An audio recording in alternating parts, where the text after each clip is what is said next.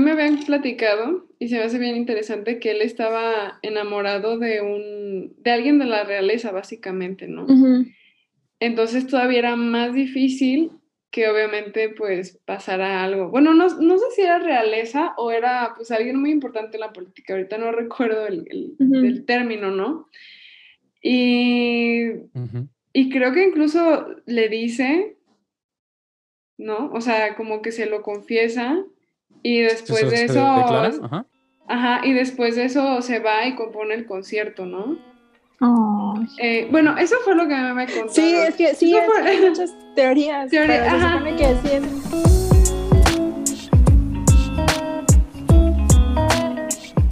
Bienvenidos a Crescendo Podcast, un podcast de músicos para todos. Yo soy Caro Palma y antes de comenzar quisiera recordarles que pueden ponerse en contacto con nosotros a través de nuestras redes sociales.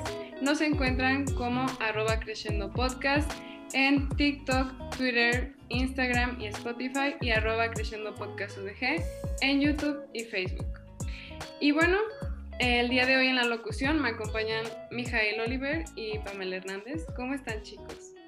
Hola Caro, bien, gracias. Hola, hola, pues bien, bien. A mitad del semestre, ¿no? Pues, pues ustedes ya qué dicen, ya estamos viendo así desde, la, desde el penthouse, ay, acá se ve, se ve el semestre bien complicado, ¿eh? ustedes en el y ya egresadas. Pobrecito, ¿verdad? sí, pues ya a mitad de semestre, ya en casi finales, ¿eh? y ya, ni exámenes tienen, ¿verdad? No, pero sí, para todos los que nos estén escuchando y, estén en, el semestre, ánimo, y ánimo, con las clases presenciales, que les vaya bien en sus traslados porque ah, sí. llegar a sus clases bien y sanos. Sí. Esa sería la cosa. Así la situación. Sí, pues mucho ánimo para todos los que ya regresaron a clases y pues por una parte que bueno, ¿no? Ya regresamos a ya regresaron a clases presenciales y eh, lo, estaban pidiendo mucho, entonces aprovechenlo, ¿no? De, de nuevo. Eh, bueno, pues hoy, tenemos un capítulo muy especial, muy bonito. Hemos nombrado este capítulo en honor a la conmemoración del 11 de octubre, que es el Día Internacional para Salir del Armario.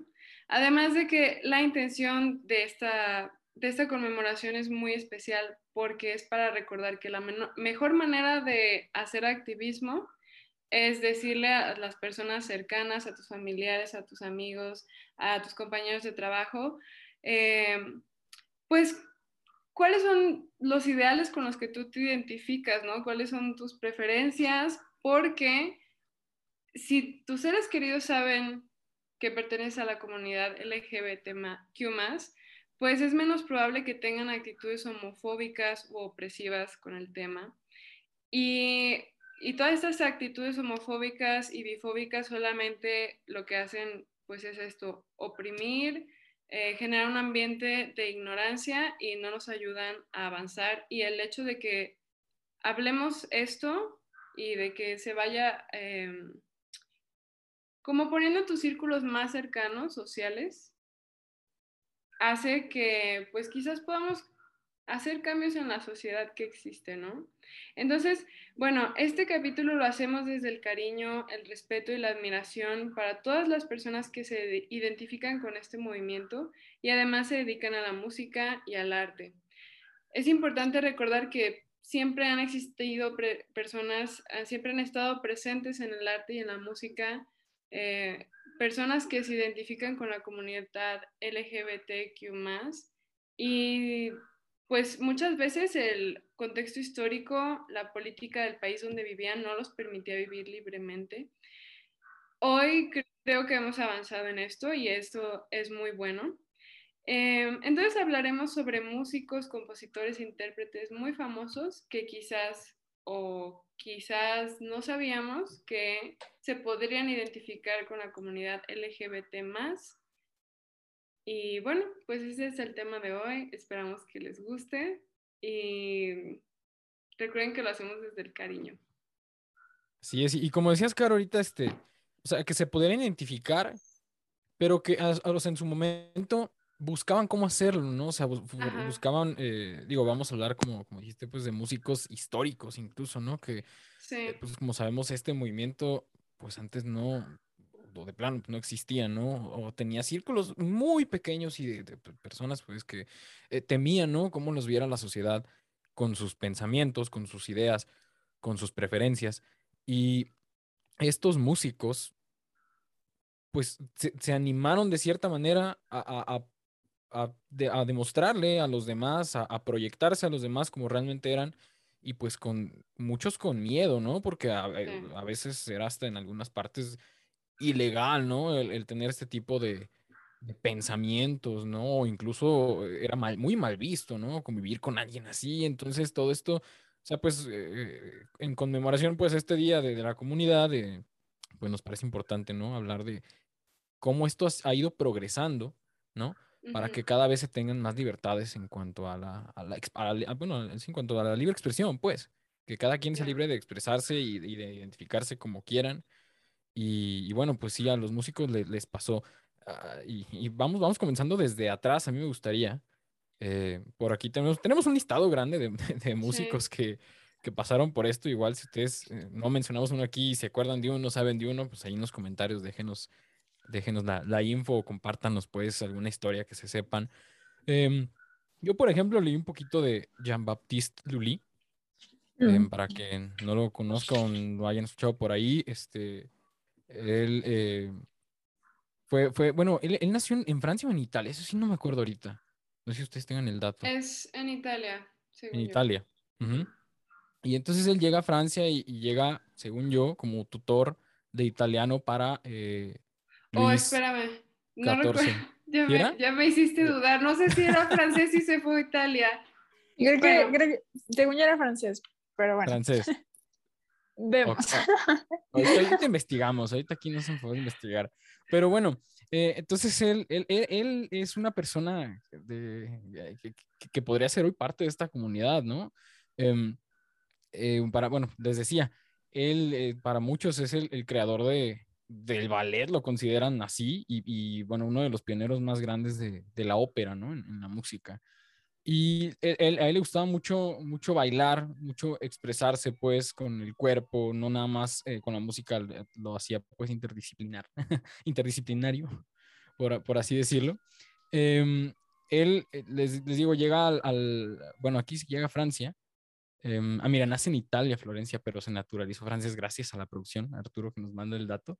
Y, y llega como tutor de italiano para Luis XIV, eh, para, para la prima de, de Luis XIV.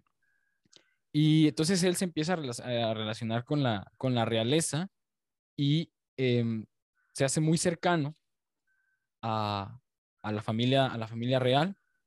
Entonces él y el rey eh, eh, bailaban pues en, la corte, en, eventos que hacían y, tuvieron una relación muy cercana.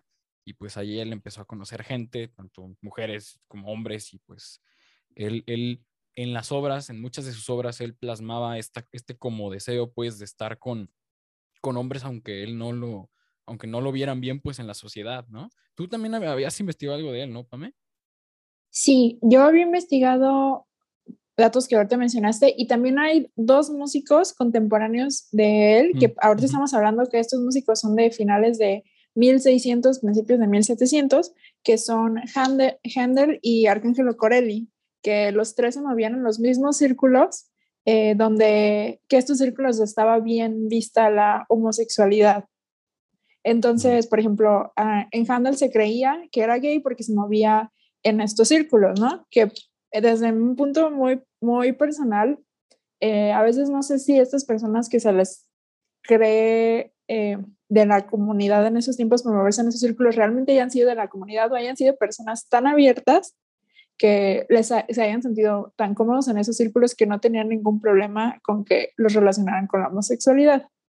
Y bueno, y el otro músico es este Arcángelo Corelli, que al igual que Handel eh, y, y, que Luli estaban en estos círculos y que además él como que hay más eh, información, por decirlo de alguna manera, que sí era homosexual porque se le asociaba mucho con el clérigo gay que era el cardenal Pietro Ottoboni, me parece que era el nombre.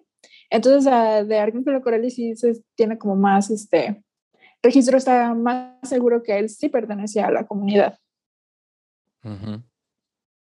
Sí, eh, pues había estos, como dicen, ¿no? Círculos de donde se ponían, se, podían expresar pues, como querían y relacionar como también como quisieran y con quien quisieran. Eh, y curioso, ¿no? Porque, por ejemplo, eh, Jean-Baptiste Lully fue, fue padre de seis hijos. Y, o sea, tenía una buena vida así como, como padre de familia, pues, y, pues, era buen esposo, ¿no? Dentro de la que cabe, pero pues por fuera tenía como actividades extramaritales, ¿no? Tanto con hombres como con mujeres. Y de hecho, em, tenía muchos, este, em, o sea, los, los tenía como si fueran sus alumnos, se veía con muchos que, que sus alumnos, ¿no? Pero en realidad, pues se veía, se veía para, para salir con ellos, ¿no? Y, y o sea, era lo que tenían que recurrir, ¿no? Esta como protección, ¿no? De, no decirle a nadie, ¿no? Y bueno, yo también leí que Luli, por ejemplo, eh, cuando tenía 53, eh, se o sea, como que terminó toda su, su buena relación con la familia real, con el rey, cuando lo cacharon, pues, en un escándalo con un, con un joven, con un joven que muy apuesto, pues, de, de la época que se, llamaba Brunet. Y, y, entonces, o sea, lo vieron muy mal, eh, eh, lo, lo, corrieron, dejó de ser el, el, maestro de música del rey y, y, después, o sea, se, se, fue para abajo realmente. Em, dos, creo que dos años después de eso, Luli muere, no sé si, o sea, como que a causa de, de, de esta, de esta tristeza o de esta eh, ruptura, pues, eh, le dio para abajo, ¿no? Puede ser. Sí, pues yo creo que em, esto que decías, ¿no? De, bueno, él tenía una esposa, tenía seis hijos, también era algo que casi se requería en esa época para poder ser aceptado en la sociedad. Y como dices, pues ahora sí que para que le pudieran dar el trabajo en la corte, si quizás no hubiera tenido eso y solamente lo hubieran conocido como un músico em, como solo a él o sin su contexto familiar quizás, a lo mejor habría sido más rápido como se enteraba la corte, ¿no? Entonces, em, pues quizás esto fue necesario para muchos compositores durante muchísimo tiempo. También, por ejemplo, es el caso de Tchaikovsky, ¿no? Él vivió en, bueno, ruso, vivió en Rusia y hasta la fecha Rusia es un país súper duro con estos temas o muy, muy cerrado, ¿no? Entonces, Pame, creo que tú te sabes muy bien la historia de, de Tchaikovsky, porque este episodio, este episodio nació para hablar de Tchaikovsky. Fue el primero, ¿no? Que luego, sí, todos pensamos ¿qué sugeríamos? Sí. sí, pues Tchaikovsky yo creo que es de los músicos que, o sea, que es como muy fácil lo de los primeros nombres que se te vienen en la mente cuando piensas en músicos como de la comunidad LGBT, de los del periodo clásico de la música académica, Tchaikovsky es como el nombre que aparece. Al menos a mí me pasa y creo que a ustedes también cuando decimos el, el, el itinerario para que hoy fuera este capítulo. Entonces, bueno, Tchaikovsky, pues como sabemos, él, él es un, él fue un compositor ruso, un músico, eh, como dijo Caro, en un tiempo en el que la homosexualidad, si ahorita está mal vista, en ese tiempo era así como lo peor, ¿no? E incluso él es uno de estos casos donde que tuvo una esposa, que fue una de sus alumnas, que fue Anton, Antonina. Iliukova. Y, Ajá, y se casó, se casó con ella, pero pues no era como que, no fue como, creo que ni siquiera tuvieron hijos, sino fue como un matrimonio así como muy próspero. Y, y de hecho, por, hay una teoría como, bueno, está primero hablando de la muerte de Tchaikovsky, que se suicidó, y muchos se, se, dice que es porque descubrieron que era homosexual. Entonces, como que él no pudo con eso, entonces se suicidó. Por esto, lo cual es súper triste. Y, y algo que también, bueno, a mí se me hace muy lindo, es que el, uno de los conciertos para violín más famosos de, del mundo y de los más bellos, así, los conciertos mejores escritos, más bonitos, es el, violín de, es el concierto para violín de Tchaikovsky. Y se dice que ese concierto se inspiró en la persona que le gustaba. Entonces está como muy, muy lindo porque yo invito a la gente que no lo conoce que lo escuche y si lo, y ya lo conoces, escúchalo otra vez. Entonces es así como que un concierto tan bonito, o sea que yo la verdad pienso como esta información debería estar como que más al alcance de las personas y yo digo que la comunidad LGBT debería aprovecharlo y hacerlo parte de su himno o algo porque está muy bonito. Sí, aparte, a mí me habían platicado y se me hace bien interesante que él estaba enamorado de un, de alguien de la realeza, básicamente, ¿no? Entonces todavía era más difícil que obviamente pues pasara algo. Bueno, no, no, sé si era realeza o era pues alguien muy importante en la política, ahorita no recuerdo el, el, término, ¿no? Y, y creo que incluso le dice, ¿no? O sea, como que se lo confiesa y después de eso... Ajá. Ajá, y después de eso se va y compone el concierto, ¿no?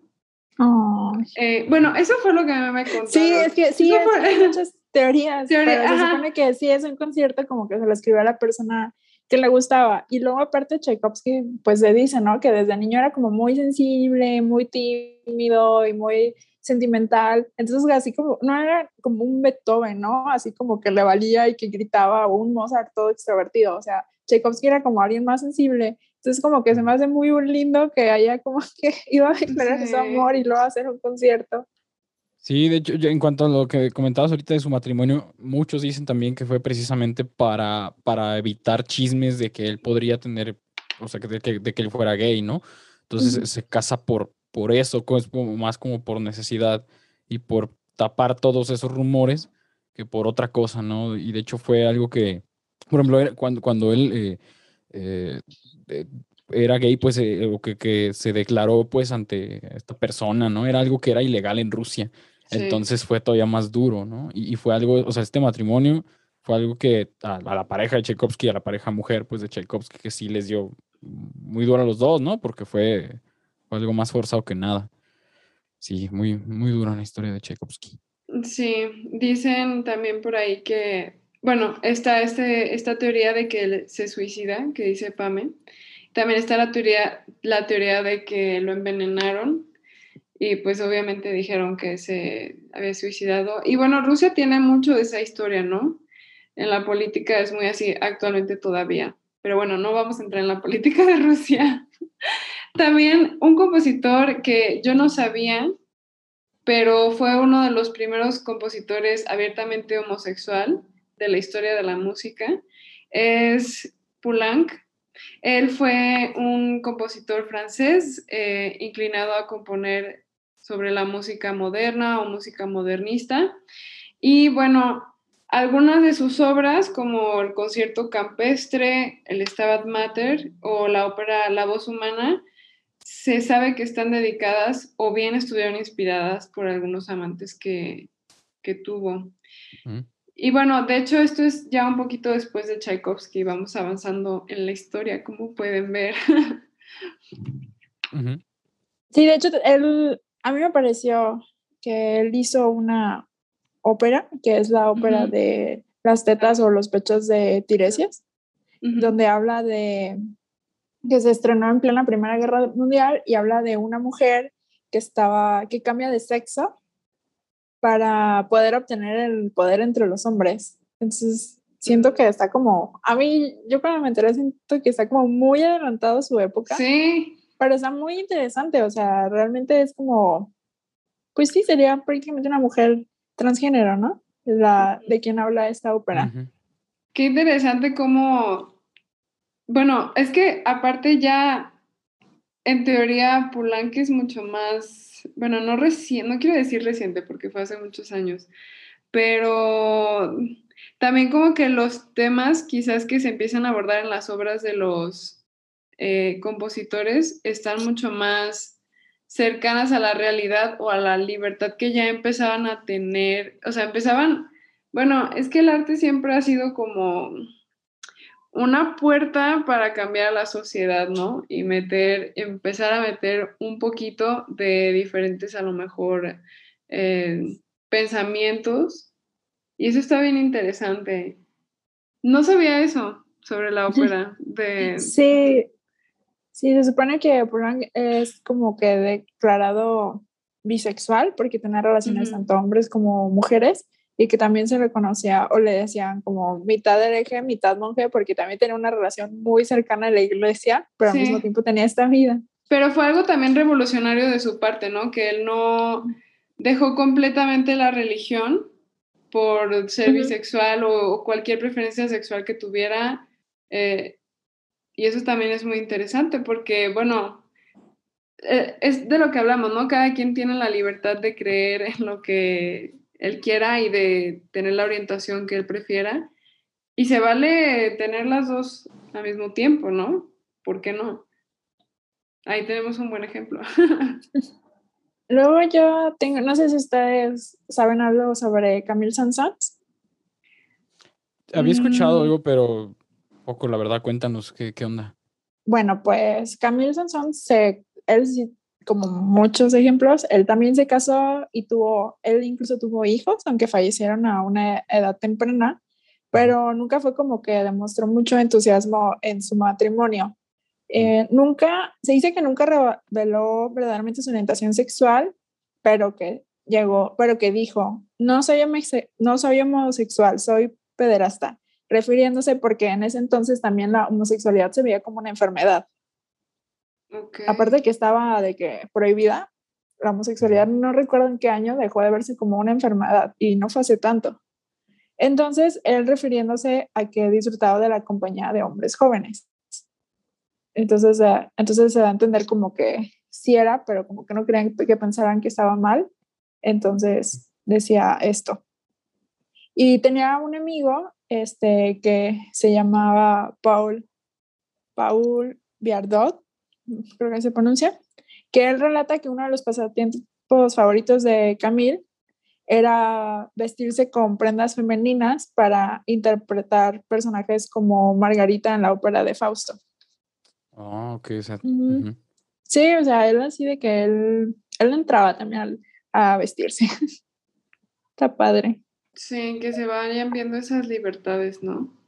Yo investigué sobre John Cage, ah, que es ya un compositor eh, de música experimental, ¿no? Y bueno, no encontré que, que que abiertamente fuera homosexual, porque de hecho también tuvo una esposa, pero se sabía que antes de que tuviera su matrimonio, sí había eh, pues tenido muchos amantes.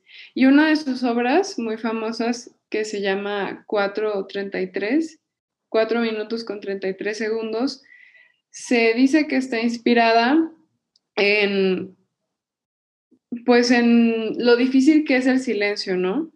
La música, pues es la, bueno, hay muchas definiciones de música, pero este no es el debate de hoy.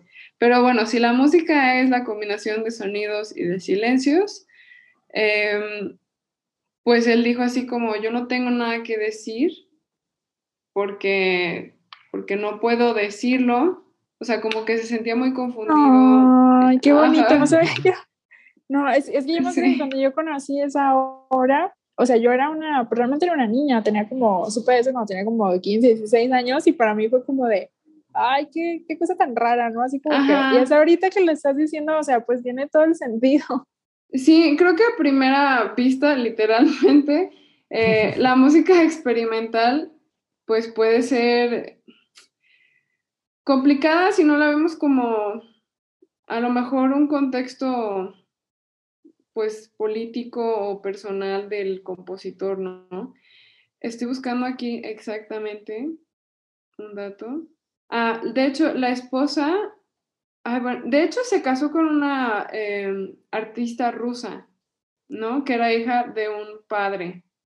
Entonces, o sea, todavía más extraño, ¿no?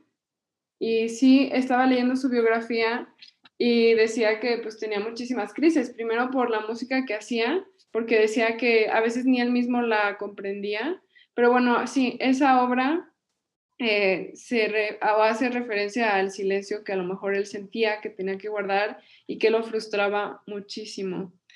Entonces, qué interesante, ¿no? Sí, sí, sí, sí, toda una historia también de... También tenemos, así como menciona a Benjamin Britten, que él era también homosexual y que él incluso tuvo una relación con el tenor Peter Pierce, con quien convivió más de 40 años e inspiró mucha de, de su música. Él es uno de los músicos así como un poco más que se sabía más abiertamente de su orientación.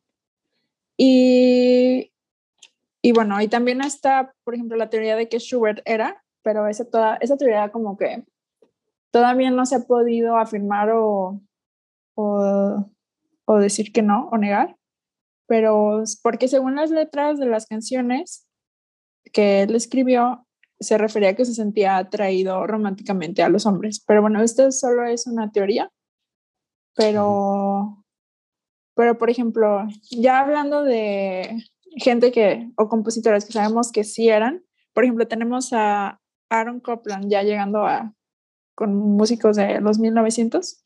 Tenemos a Aaron Copland, que es, él es de 1900. Eh, y por ejemplo, él creo que muchos lo, lo, ubicamos bien como un compositor de ya música como contemporánea, podría decir.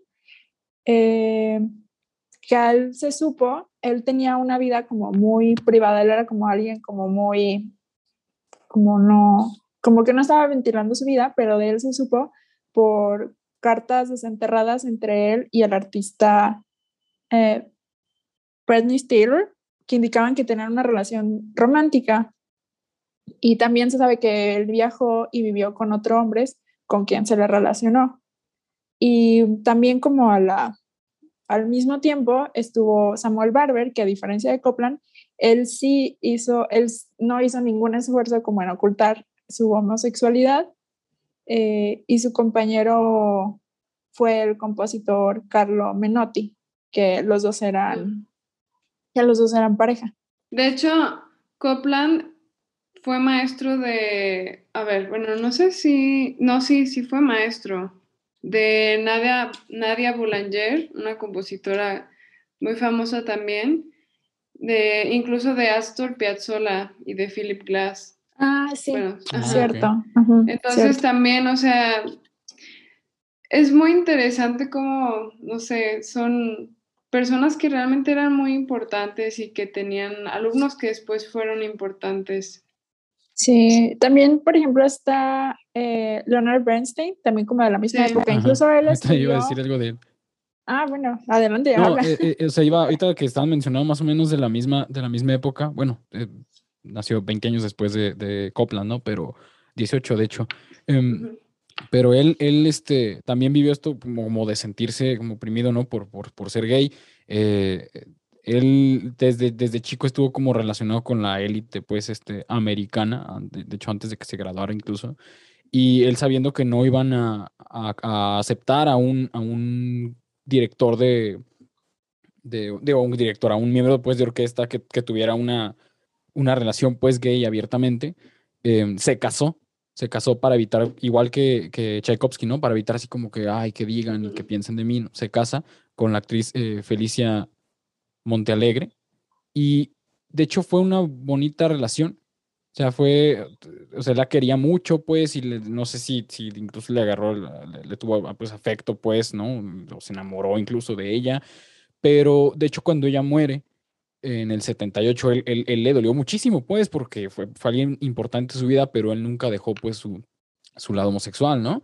Y, pues, tuvo, tuvo muchas, este, eh, ¿cómo se puede decir? Como muchos, muchos amores, pues, a lo largo de su vida, este, hombres. Y, pero, pero pues, también se vio, pues, afectado por eso, ¿no?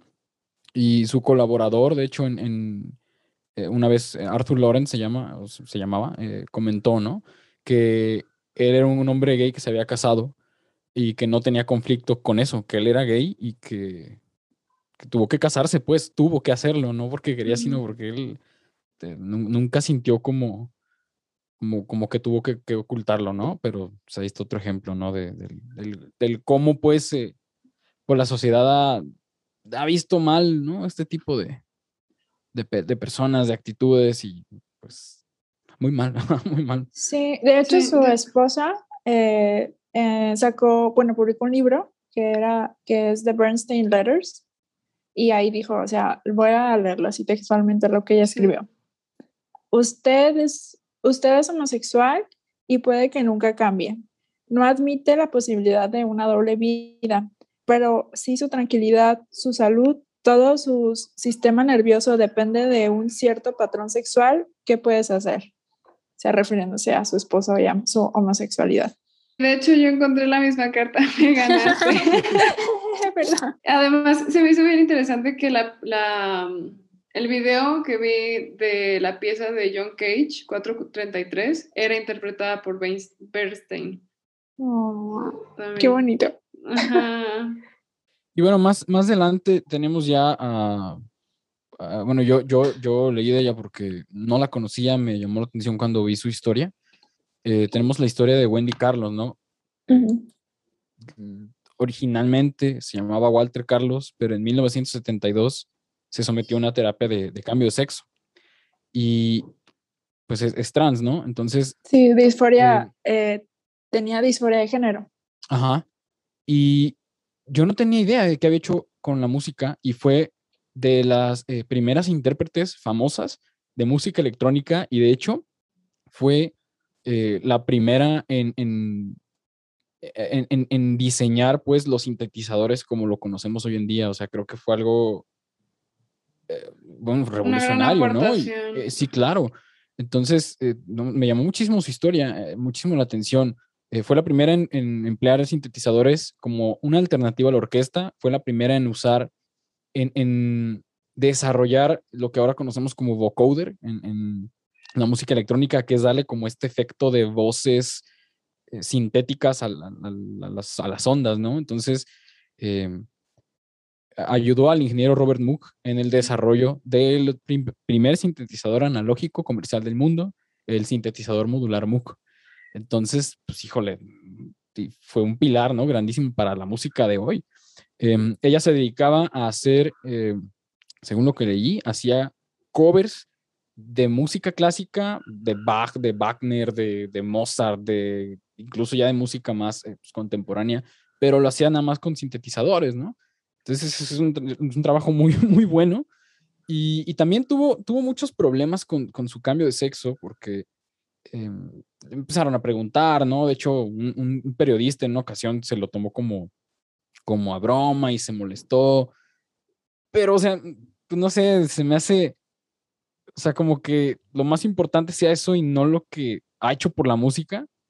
O sea, digo, qué mala onda de la gente, pues, que siendo quien sea, como que se vayan al lado amarillista, ¿no? Y, O sea, fíjate todo lo que ha hecho. Y, bueno, como dato así, este, más, eh, ¿cómo les, puedo decir? Como eh, de la época, eh, compuso la partitura, ella, Wendy Carlos, compuso la partitura de la película Tron para Disney y e, e, hizo varios, varios este, soundtracks, ¿no? de hecho, su música creo que sale en la, la película de La Naranja Mecánica.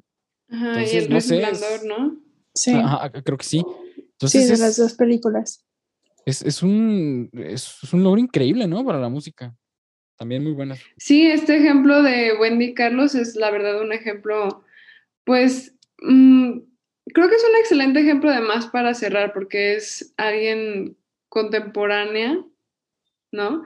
Entonces, pues para todo nuestro público, esta es solo una pequeña pizca de algunos ejemplos de lo que veníamos comentando, ¿no? Por unas u otras razones, algunos de estos compositores no pudieron vivir su vida o sus preferencias sexuales este, de manera pública otros quizás tenían una vida más privada y no las hicieron públicas, otros pues sí, ya tuvieron más libertad. Definitivamente influyó muchísimo en su arte y, ese arte es lo que nos dejan como legado, ¿no? No es no queremos que esto se vea como, ay, vamos a, es famoso porque pertenecía a la comunidad LGBTQ+.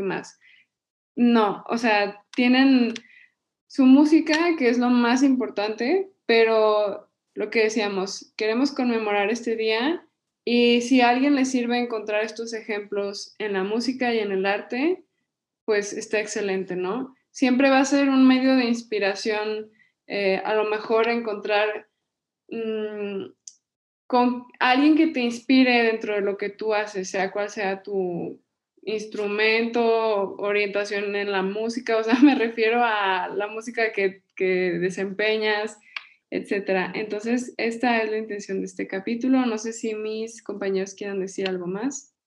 Eh, a mí me gustaría decir en nombre de todo el equipo que Creciendo Podcast, eh, no importa cuál sea, con qué género te identifiques o cuál sea tu preferencia sexual, nosotros estamos a, a favor de respetar a todos y de que todos merecen un lugar en, tanto en la música y en el arte y tener una vida plena. Exacto. yo nada más me gustaría agregar, eh, pues que también esto es un llamado al, al respeto, ¿no? sí. De todos, para todos, para todas, todos como se identifiquen. Em, eh, pues es el respeto, ¿no? A, a, cómo piensan, a, lo que prefieren, a lo que, cómo se identifican. Creo que todos aquí tenemos ideales, tenemos una vida que nos ha formado, ¿no? Tenemos cosas que nos gustan, que no nos gustan. Y, y es como, es como la música, realmente esta, esta cuestión, porque siempre va a haber géneros diferentes de música, ¿no? Y a todos nos va a gustar uno y alguien no, te, o sea, yo lo aprendí esto eh, en, lo que llevo pues estudiando de música. Eh, no hay, o sea, no hay género de música mejor que otro, ¿no? Alguien te puede decir, es que es, que es mejor esto. Bueno, a ti te gustará eso, pero a mí me gusta esto y para mí esto es lo mejor, ¿no? Y si yo respeto lo que tú escuchas, pues espero que tú respetes lo que yo también escucho, ¿no? Entonces creo que ese respeto mutuo es lo que hace mucha falta en la, en la sociedad.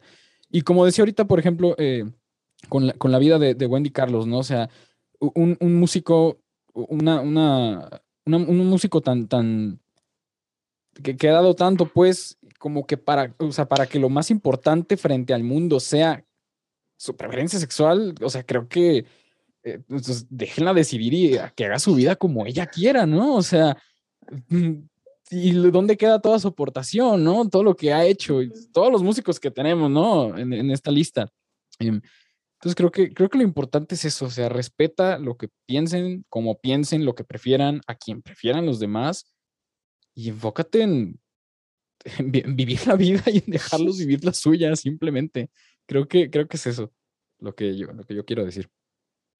Sí, y si se puede, pues agregarle el condimento de ser un poquito más abierto, ¿no? Y, y empezar a visibilizar esto más con las herramientas que tú tengas, es lo que pienso. Entonces, bueno, pues con esto cerramos el capítulo de hoy, esperamos que lo hayan disfrutado. Eh, fue un capítulo muy especial. Lo queríamos hacer en junio, de hecho, pero por cuestiones de logística no se pudo. Entonces encontramos también este día y pues qué bonito día. Eh, les recordamos que nos pueden encontrar en nuestras redes sociales, arroba Podcast, en Instagram, Twitter, Spotify y TikTok, y arroba Podcast UDG en YouTube y Facebook. Yo soy Caro Palma y esto fue Creciendo Podcast. Bye. Bye.